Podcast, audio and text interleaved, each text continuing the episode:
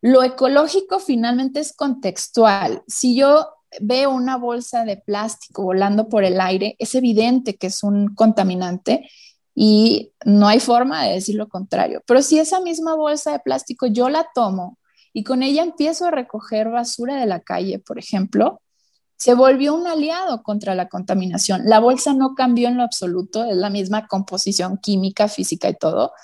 Lo que cambió fue mi conducta que ejercí sobre esta bolsa, lo que lo hizo algo ecológico.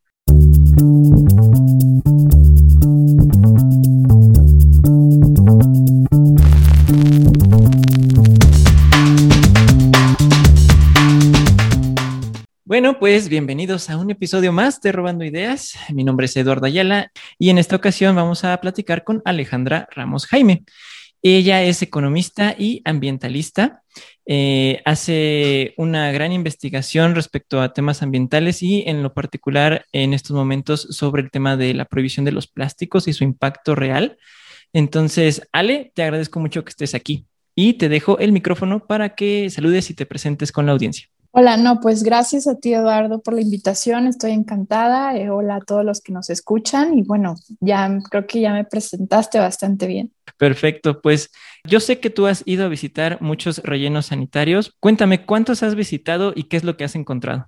Pues mira, el número exacto, no lo sé, han sido tantos. He visitado más de la mitad de los estados de la República, en algunos he visitado más de de un tiradero a cielo abierto al final es bastante sorprendente en el sentido negativo, tristemente, de toda la contaminación que implican. Y voy visitando otros y otros y otros y yo pienso que ya, pues ya terminó la, sorpresa, ¿no? La capacidad de sorprenderte en ese sentido, pero creo que todos tienen algo que, que es bastante alarmante y bueno, en ese sentido estoy trabajando en, una investigación documental donde muestro todas estas imágenes en mis redes sociales, que es Ale Ramos Jaime. Ya tengo ahí el trailer de este documental donde todas las imágenes que pueden ver son eh, pues captadas por este recorrido que he hecho a lo largo de la República y pues son tristemente imágenes que hablan por sí solas de este problema. Tú hablas de que hay una mala gestión de residuos en, nuestro país, que realmente el problema no es la prohibición del plástico. Cuéntanos un poco más de esto. Claro, mira, eh, bueno, creo que la prohibición del plástico se ha extendido no solo a lo largo del país, sino pues a nivel mundial y ha sido como la estrategia pues superficial o con una visión miope que los políticos han abanderado de mayor manera o, de, o más comúnmente porque bueno, no les implica ningún tipo de, esfuerzo y, ganan votos al final de cuentas, pero no es la solución. Eh, por dos razones, te puedo dar dos razones. La primera es que el plástico es potencialmente más ecológico que los sustitutos a los que estamos accediendo ahora que está prohibido. Por decirte un ejemplo, la bolsa de tela la debemos usar 327 veces, la bolsa de papel pues más de 7 veces, solo para justificar el impacto ambiental de su producción con respecto a una bolsa de plástico. ¿Por qué? Porque usan más cantidad de agua, mayor cantidad de energía, generan más gases de efecto invernadero que una bolsa de plástico.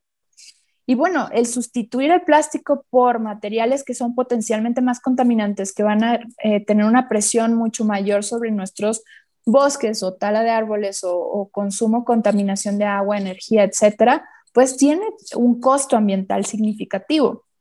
Y en segundo lugar, porque nos distrae de atender el problema de raíz que hablábamos anteriormente, que es la pésima gestión de residuos. El plástico en el país, en México, es el 11% de los residuos. Es incluso menor que el cartón, que es el 14%, cartón y papel. Eh, entonces, ¿qué pasa con el 89% de los residuos restantes cuando nombramos al problema como el problema del plástico?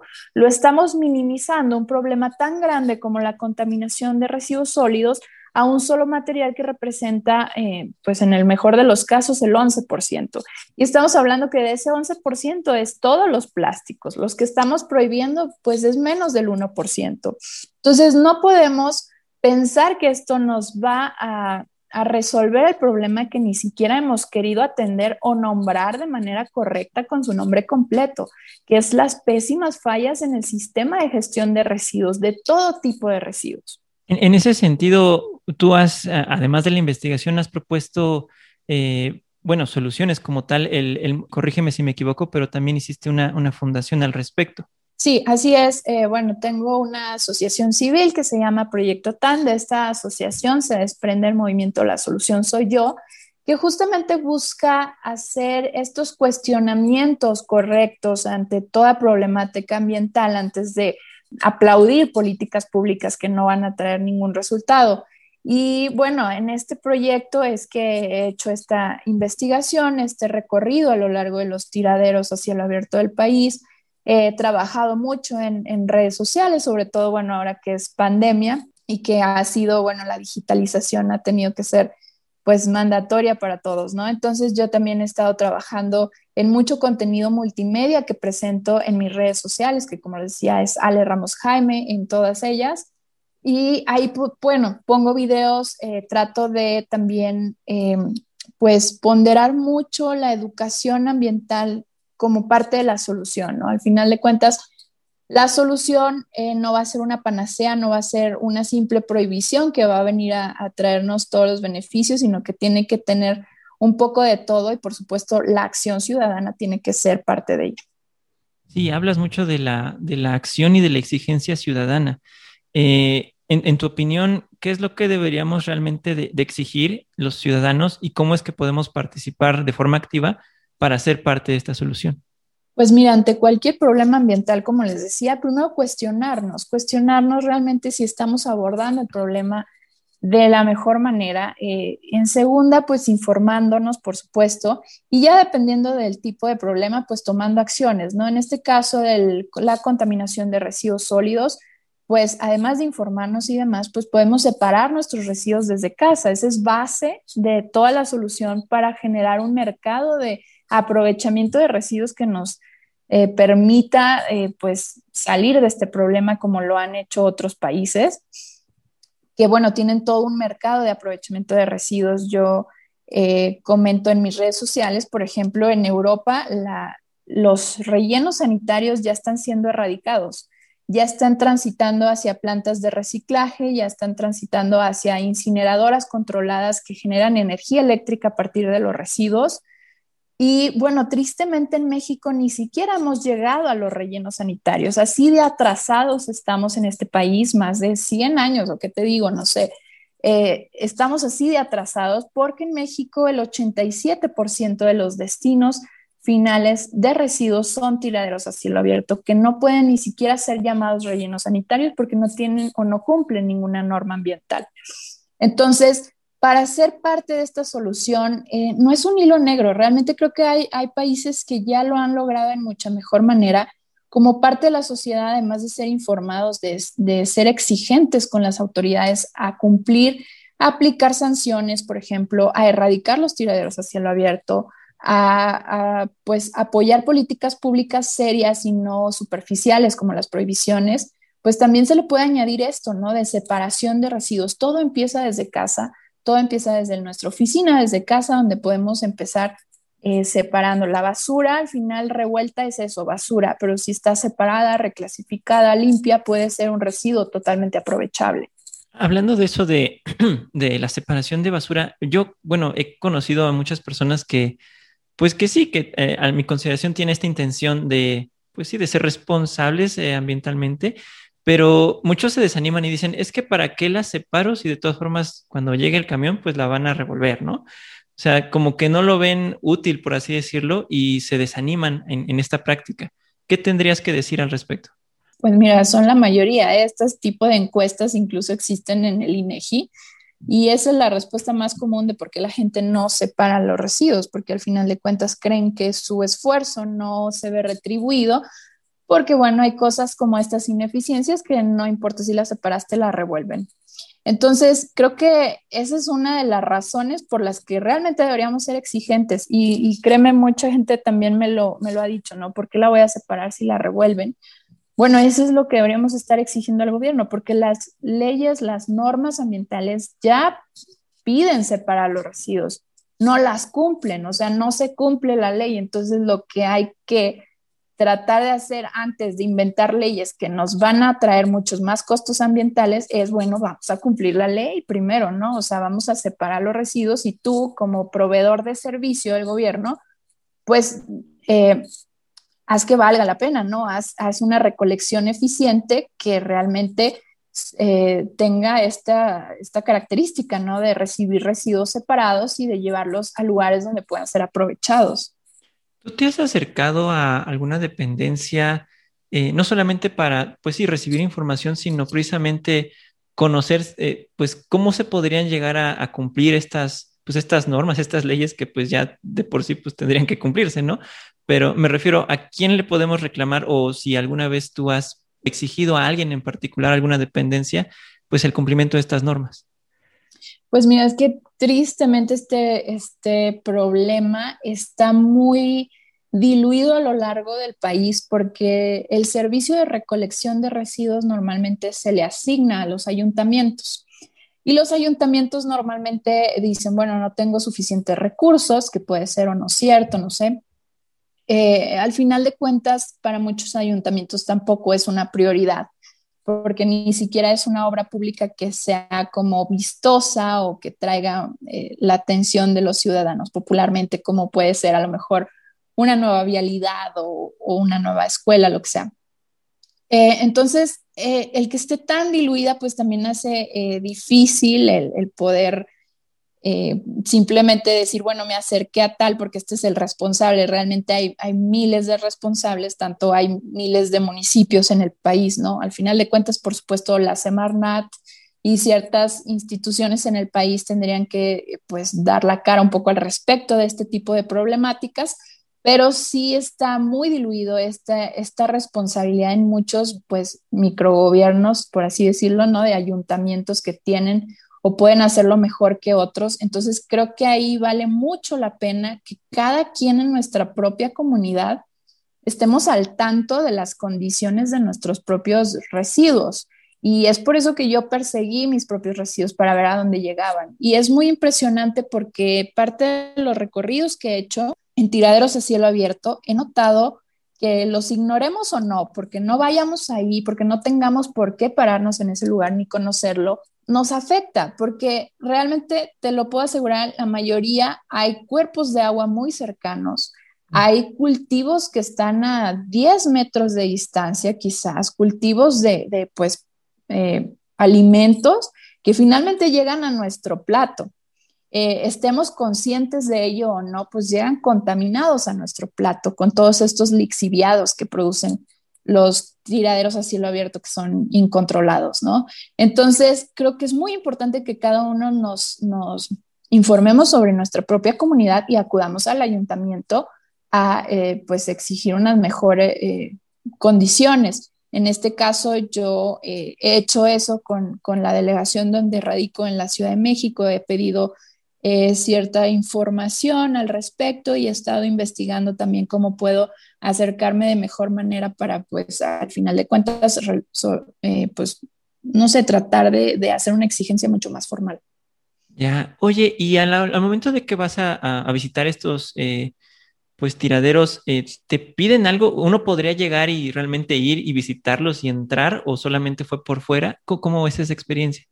Ah, pues, este, depende mucho. La verdad es que hay gobiernos que han sido bastante amables, con mucha apertura, que nos han dejado entrar, digo, nos han, porque bueno, yo a veces voy con algunos amigos que me ayudan ahí a grabar o algo. Y, y hay gobiernos que sí, que, o sea, incluso nos han dado todo el recorrido con la persona indicada, por supuesto, esto requiere hacer todo el trámite. Y hay gobiernos que no te, simplemente no te lo permiten, que hemos llegado ahí, este, pues por indicaciones de los locales, por algún activista que luego me escribe y me invita a, conocer el lugar. Hay, hay, lugares donde ni siquiera hay una cerca, una barda que, delimite el, el, sitio, lo cual es muy importante también, es uno de los controles ambientales que deben tener.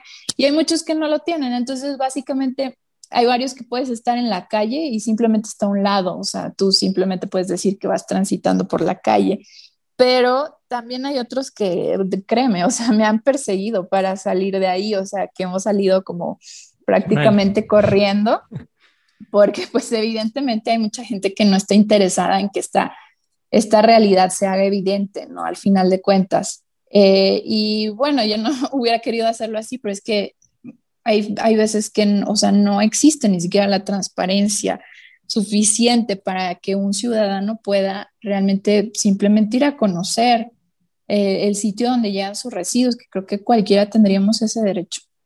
Claro, sí, si alguien está escuchando y tiene la curiosidad de ir y hacer esa experiencia, pues eh, que nos lo comente para ver cómo, cómo le fue. Con mucho cuidado y que vaya.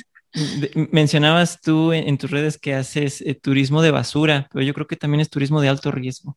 Turismo de aventura y de basura, sí.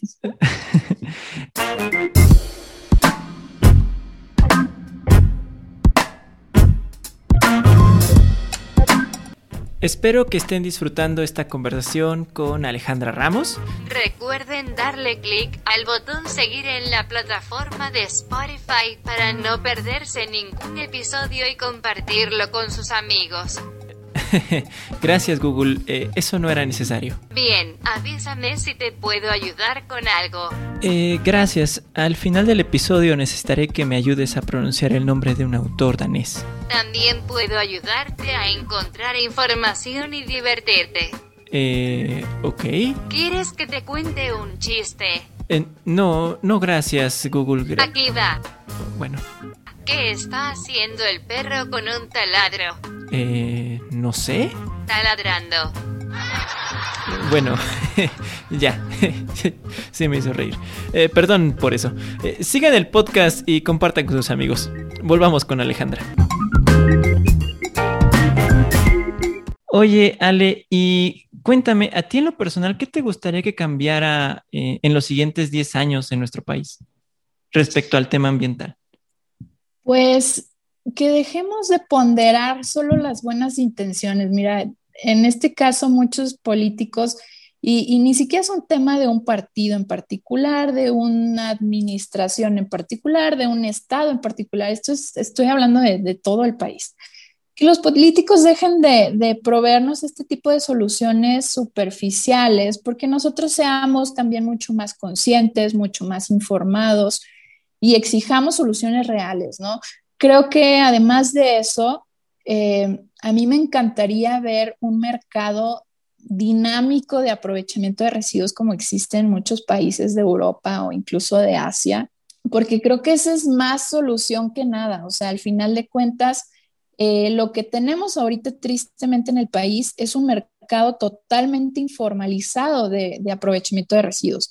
La mayoría de la gente que trabaja en este sector, eh, y hablemos por ejemplo de la Ciudad de México, las personas que ustedes ven en el camión de recolección, que, recogen, al final de cuentas los residuos son voluntarios que no reciben un sueldo del ayuntamiento en la mayoría de los casos, que tienen que compartir las ganancias de propinas y de, de reciclaje, de las cosas que logran reclasificar y llevar a un centro de reciclaje con el chofer.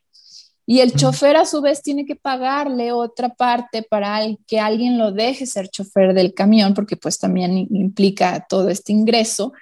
Y es una cadena de ineficiencias, por no llamarle corrupción, que es muy grande y que no ha permitido que muchas empresas que tienen proyectos bastante interesantes se instalen y tengan el éxito que quisiéramos.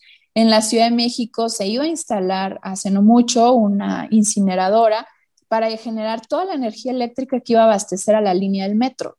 Con eso se iban a ahorrar bastante, eh, millones de miles de millones de pesos y que iban a poder ser destinados a otro tipo de, de, prioridades como, no sé, educación, seguridad, lo que sea, ¿no? Y al final de cuentas fue cancelada eh, y esto implica toda esta incertidumbre, implica que, que todo este mercado no solo esté informalizado y lleno de ineficiencias y corrupción, sino también que la gente que se dedica a eso en este momento ni siquiera tenga un empleo digno, un empleo seguro en este momento en la pandemia ellos son el primer frente que están pues al descubierto porque si quieren ganar dinero para empezar, eh, pues hurgan en los residuos de todos nosotros para reclasificarlos y obtener un beneficio. Y eso, bueno, ya es suficiente riesgo, ¿no? Ah, sanitariamente hablando. Entonces, creo que el que tengamos leyes mejores que permitan generar un mercado formal y no más bien destruirlo, porque en este momento lo que estamos haciendo con tanta prohibición es más bien destruir empleos, destruir inversión, inhibir pues la inversión y los empleos en, en varios, en el sector, por ejemplo, del plástico, cuando podríamos hacerlo al revés, generar empleos dignos, generar empleos en toda la cadena de aprovechamiento de residuos, en la tecnología, en la instalación, en la recolección, en la reclasificación, en la, este, no sé, en la logística, toda esta de, no sé, cualquier planta de reciclaje, de generación de energía y demás, todos esos podrían ser empleos dignos de los cuales nos estamos perdiendo. Entonces, yo esperaría que en 10 años o menos entendiéramos que el medio ambiente se puede cuidar con un mercado dinámico de aprovechamiento de residuos y no al revés, inhibiendo los empleos, inhibiendo la economía. Sí, claro, y, fomentando la innovación, ¿no? Que es otra de las cosas que también mencionas mucho en redes sociales. Eh, no sé si conozcas alguna opción, por ejemplo, bueno, yo me pongo a pensar en toda esta prohibición de plásticos y a mí la verdad eh, me, me, ha costado igual por, por mi trabajo encontrar una solución, por ejemplo, a las bolsas, ¿no? Digo, bueno, pues que la opción es las bolsas de tela, ¿no? Pero pues sí, viendo todos estos datos, digo, ay, pues ya no es ni siquiera solución, ¿no? Entonces, eh, no sé si tú conozcas como alguna otra alternativa pues es que yo creo que la, alternativa es no culpar ningún material, o sea, ningún material me parece que sea malo. Yo te dije al inicio de esta entrevista, bueno, eh, la bolsa de tela debe ser usada 327 veces, la bolsa de papel 7 veces. Pero entonces, o sea, parece que están en desventaja, pero no es mi intención tampoco, o sea, ahora culpar o hacer un villano de otro material, sino más bien creo que la alternativa es que por fin Dejemos de culpar a los materiales y entendamos que cada uno tiene sus ventajas y sus desventajas. Y entonces hay que potenciar sus ventajas y aprovecharlas, usarlas. Y en sus desventajas hay que tratar de minimizarlas en base a la innovación. Y eso es lo que trato siempre de decir. Es, es decir, lo ecológico finalmente es contextual. Si yo veo una bolsa de plástico volando por el aire, es evidente que es un contaminante y no hay forma de decir lo contrario. Pero si esa misma bolsa de plástico yo la tomo y con ella empiezo a recoger basura de la calle, por ejemplo, se volvió un aliado contra la contaminación. La bolsa no cambió en lo absoluto, es la misma composición química, física y todo. Lo que cambió fue mi conducta que ejercí sobre esta bolsa, lo que lo hizo algo ecológico. Pasó de algo contaminante a algo ecológico simplemente por cómo yo la usé. Entonces, creo que la alternativa es legislar para tratar que las empresas, la iniciativa privada, los ciudadanos y el gobierno por fin eh, seamos responsables en cómo gestionamos nuestros residuos, cada quien en, el segmento o el lapso que nos toca ¿no? de, de esta cadenita. Eh, y creo que esa es la alternativa más que empezar a culpar materiales o pensar que innovando en, en solamente materiales, es decir, ahora vemos muchas cosas hechas de bambú, ¿no? Y, no sé, todo eh, se ve como lo ecológico y se vende así como eco-friendly y demás. Pero imagínense que dejara de existir el plástico y todo lo que es hecho de plástico se hiciera de pronto de bambú. ¿Dónde vamos a cultivar todo ese bambú? ¿Con qué agua? ¿En qué terreno? O sea, vamos a no sé, deforestar la Amazonas simplemente para poder cosechar más bambú ahí donde llueve tanto, no sé, y, poder satisfacer toda esta demanda de nuevos cepillos de dientes de bambú para todos y ropa de bambú para todos, etcétera, etcétera, pues no me parece que sea ecológico. Entonces, creo que esa visión que estamos buscando, un material milagroso, es totalmente falsa, es una quimera que no, que no va a llevar a ningún lado, entonces creo que más bien deberíamos voltear a ver a nosotros mismos y pensar en nuestra propia responsabilidad de lo que estamos fallando en cosas tan simples, o sea, en, en, separar nuestros residuos en casa, en poner dos botes al menos en nuestra casa, uno para orgánicos, uno para inorgánicos. Eso ya es innovar, de, o sea, en, en cosas muy simples no necesitamos esperar un material milagroso que definitivamente no va a llegar. Entonces, Creo que esa es la visión a la que tendríamos que llegar. Oye, hablando de botes de basura, ¿es buena idea colocar más botes de basura en la calle? Porque de pronto yo, yo vi que dejaron como que de ponerlos y no supe exactamente cómo por qué. Pero, o sea, ¿en teoría sería buena idea o no sería buena idea? Pues, o sea, depende, ¿no?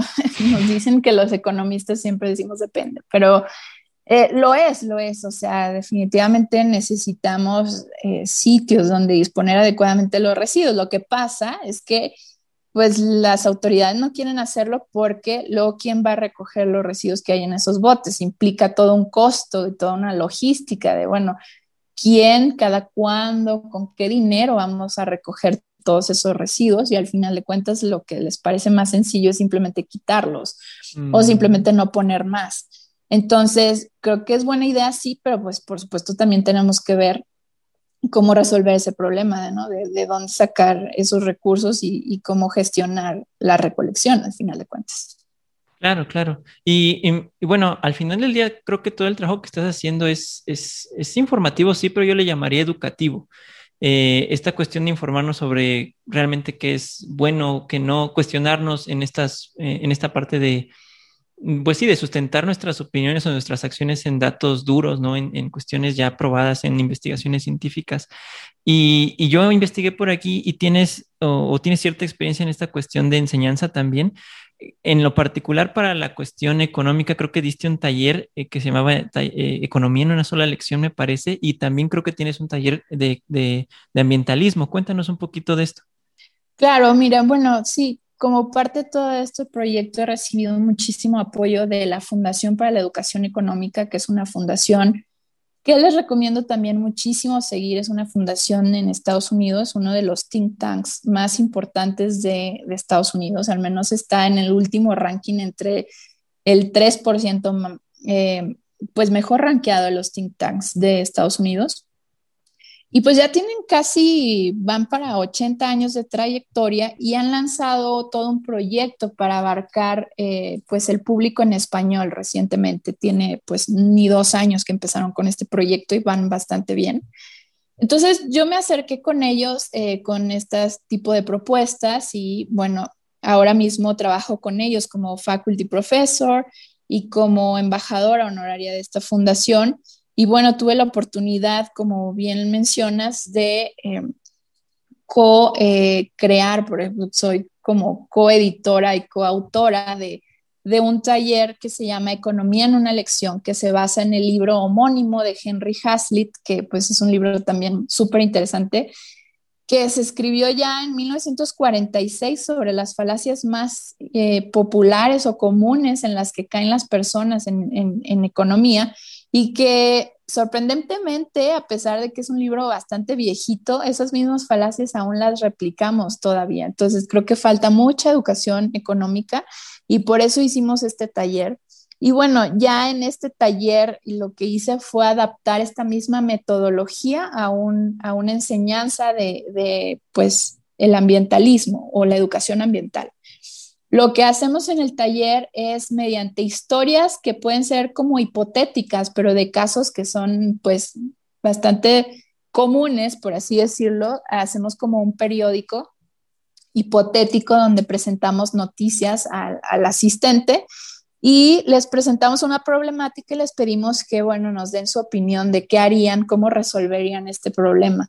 Al final de cuentas, eh, después de cada historieta, por así decirlo, les mostramos las consecuencias que a lo mejor no son intencionadas o son ocultas a largo plazo, etcétera, etcétera, que pudieron tener sus respuestas para que el asistente aprenda a, pues, desarrollar esta visión eh, económica, pero no en un sentido eh, monetario, ¿no? Como muchos creen en la economía, que es como hablar solamente de de un sentido monetario, sino esta visión económica de analizar a profundidad cada problemática, eh, cada solución en el largo plazo, en todos los sectores y no nada más uno, las consecuencias no intencionadas, los incentivos perversos que puedan tener cada una de las soluciones y pues qué, qué estrategias o qué mm, resultados trajo cada una. Y bueno, en el taller particularmente de, de educación ambiental, todos los ejemplos que pongo son reales, entonces al final de cuentas les explico, esto ya pasó, pasó en Kenia en 1989 o pasó en Zimbabue o pasó eh, en Estados Unidos, etcétera. Entonces se vuelve un taller interactivo y bastante interesante donde los asistentes creo que se pueden llevar mucho, eh, no nada más como un taller donde hablo de, o sea, porque realmente casi no lo hago, o sea, sobre datos y datos y datos sobre un tema en específico, ¿no? Sino cómo eh, extender su visión para que si tienen un proyecto ambiental, ya sean como activistas, como funcionarios, como simples ciudadanos que quieren estar informados, etcétera, etcétera, puedan eh, pues aprender a, integrar ciertas visiones o estrategias a cada proyecto y, hacerlo de mejor manera para obtener resultados pues mucho mejores. Y bueno, de básicamente de eso se tratan los dos talleres, uno pues muy del lado de la economía y otro aplicado a la educación ambiental, que por supuesto cabe mencionar que son totalmente gratuitos la Fundación para la Educación Económica, pues nada más pide pues que sea un, grupo pues de 10 personas o más y se puede dar el taller. Si quieren uno de estos talleres, me pueden contactar en mis redes sociales para agendarlo eh, y bueno, estaremos encantados de llevar a su escuela, organización, eh, cualquiera de estos talleres con muchísimo gusto. Y se puede tomar en línea totalmente. Sí, por supuesto. Eh, digo, estaba, estuvo pensado de manera presencial, pero bueno, es importante adaptarse después de esta condición, ¿no? De la pandemia y por supuesto se puede llevar totalmente en línea. Segura, eh, ojalá hay mucha gente te tome la palabra y te contacte y este, y no sé, quizás hasta se organicen para hacerlo dentro de su comunidad, ¿no? Estaría muy padre que invitaran a los de su ayuntamiento, de su delegación, bueno, alcaldía ahora, para que pues todos los funcionarios se enteraran. Este, perfecto saber esa información. Muchas gracias, este, Alejandra. Y... No, gracias a ti por darme el, eco, pues, de poder ofrecerla. No, bueno, es que de eso se trata. Eh, eh, una de las cosas que tratamos de hacer en este espacio es, pues sí, simplemente, o sea, además de compartir lo que otras personas ya han, ya han hecho, pues sí encontrar formas de poder aplicarlo, ¿no? Y si hay colaboración, pues tanto mejor.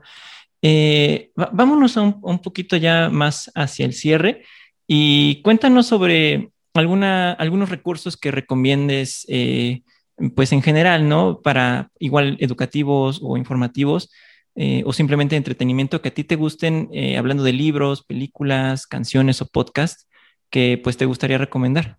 Claro, bueno, pues la verdad es que muchos, pues de los que sigo son en inglés, espero que puedan pueden, sí, puedan a lo mejor traducirlos o algo porque son súper recomendables. Eh, les recomiendo, por ejemplo, una, una organización de Estados Unidos en materia ambiental que si se meten a su página se llama perc.org, o sea, lo, lo deletreo es P de Pedro, E de elefante, R de ratón, C de casa, punto org. Eh, ellos tienen toda una visión muy interesante del ambientalismo que sale de, muchos de los esquemas que hemos visto y tienen muchísimos proyectos en el mundo donde tú puedes eh, en su página pues navegar alrededor de un mapa interactivo donde te muestran en qué lugar están trabajando, qué proyecto están haciendo, cómo lo están logrando. Y son estrategias bastante innovadoras en la mayoría de los casos que están trayendo resultados bastante satisfactorios al medio ambiente y no solo al medio ambiente, sino a la economía muchas veces de las comunidades o a la salud o, a la educación, etcétera, de las comunidades. Entonces es súper recomendable. Eh, creo que es que, no sé, como mi favorito ahí eh, acerca de estos temas ambientales. Y pues podría eh, también recomendarles un autor que me gusta mucho, que es, bueno, es danés, realmente no sé cómo se pronuncia su nombre, pero es Björk Lomborg, que se los deletreo, igual es B de bueno, J de Javier o de, eh, perdón, o de oso, perdón, R de ratón, N de niño, eh, y luego Lomborg, que es el apellido, que es L de Ay, ves, ya se me olvidó. L de Lalo. no te preocupes, vamos a escribir. M de mamá o de, digo, B de bueno o R, G, G de gato. Entonces, este, ay, perdón, es que me dio tos. Ya ves que ahora no podemos toser porque si no es COVID.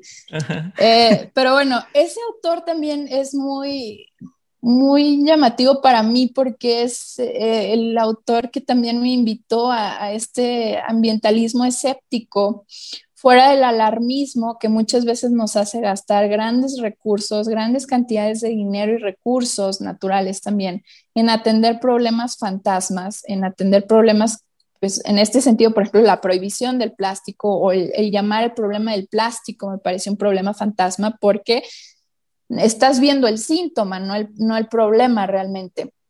Entonces estamos destinando grandes cantidades de recursos de la economía familiar, de la burocracia, etcétera, etcétera, a atacar un síntoma y no el problema.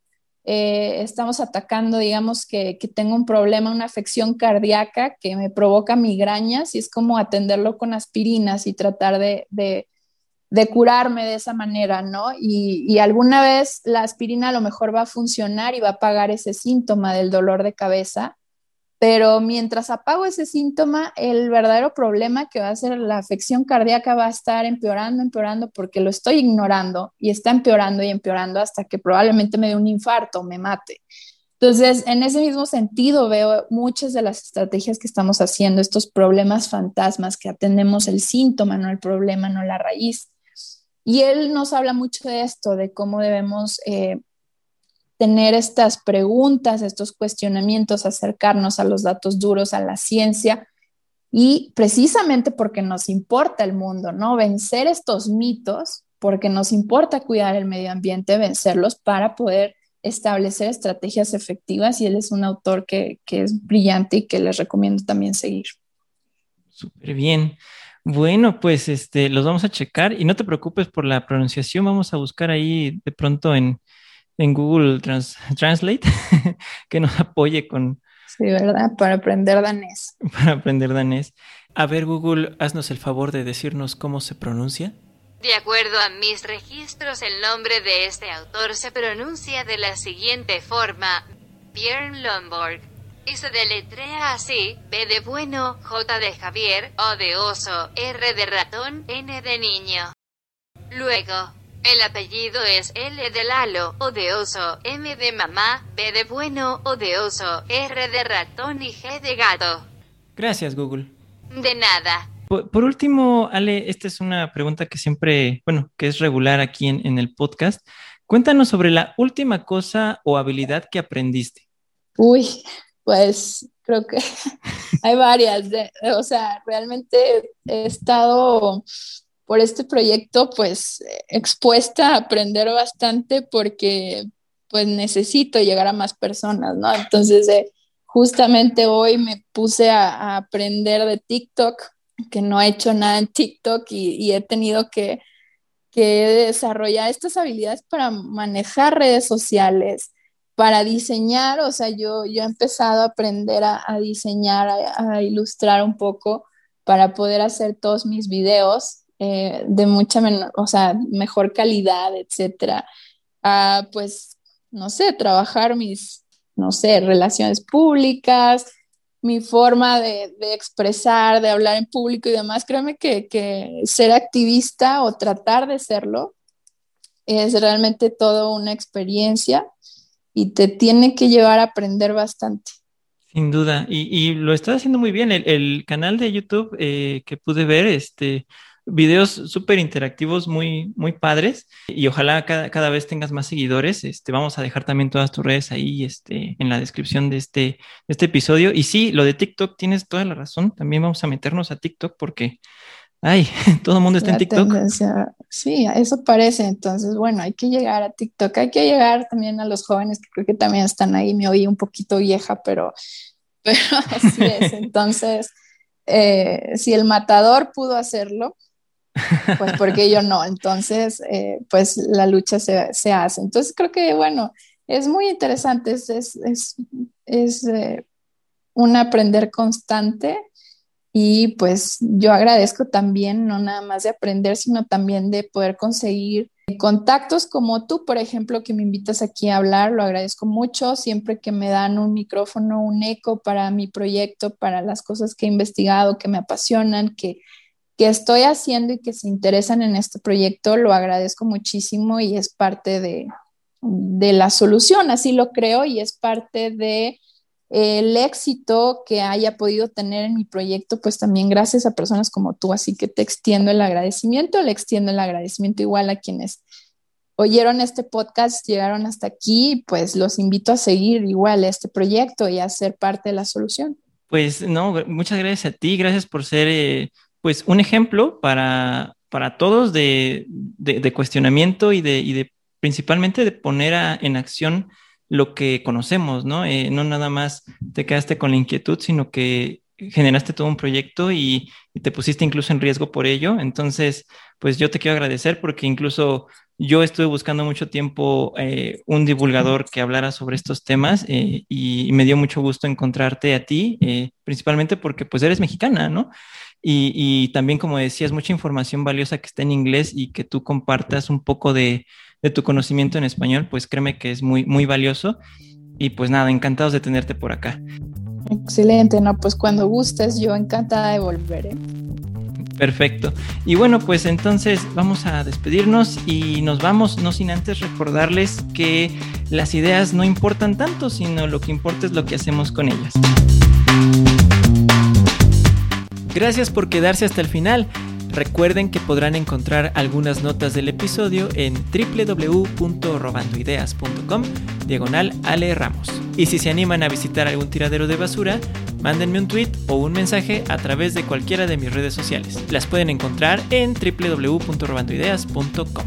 Y bueno, ya eh, nos vamos. Eh, mi nombre es Eduardo Ayala. Hasta la próxima.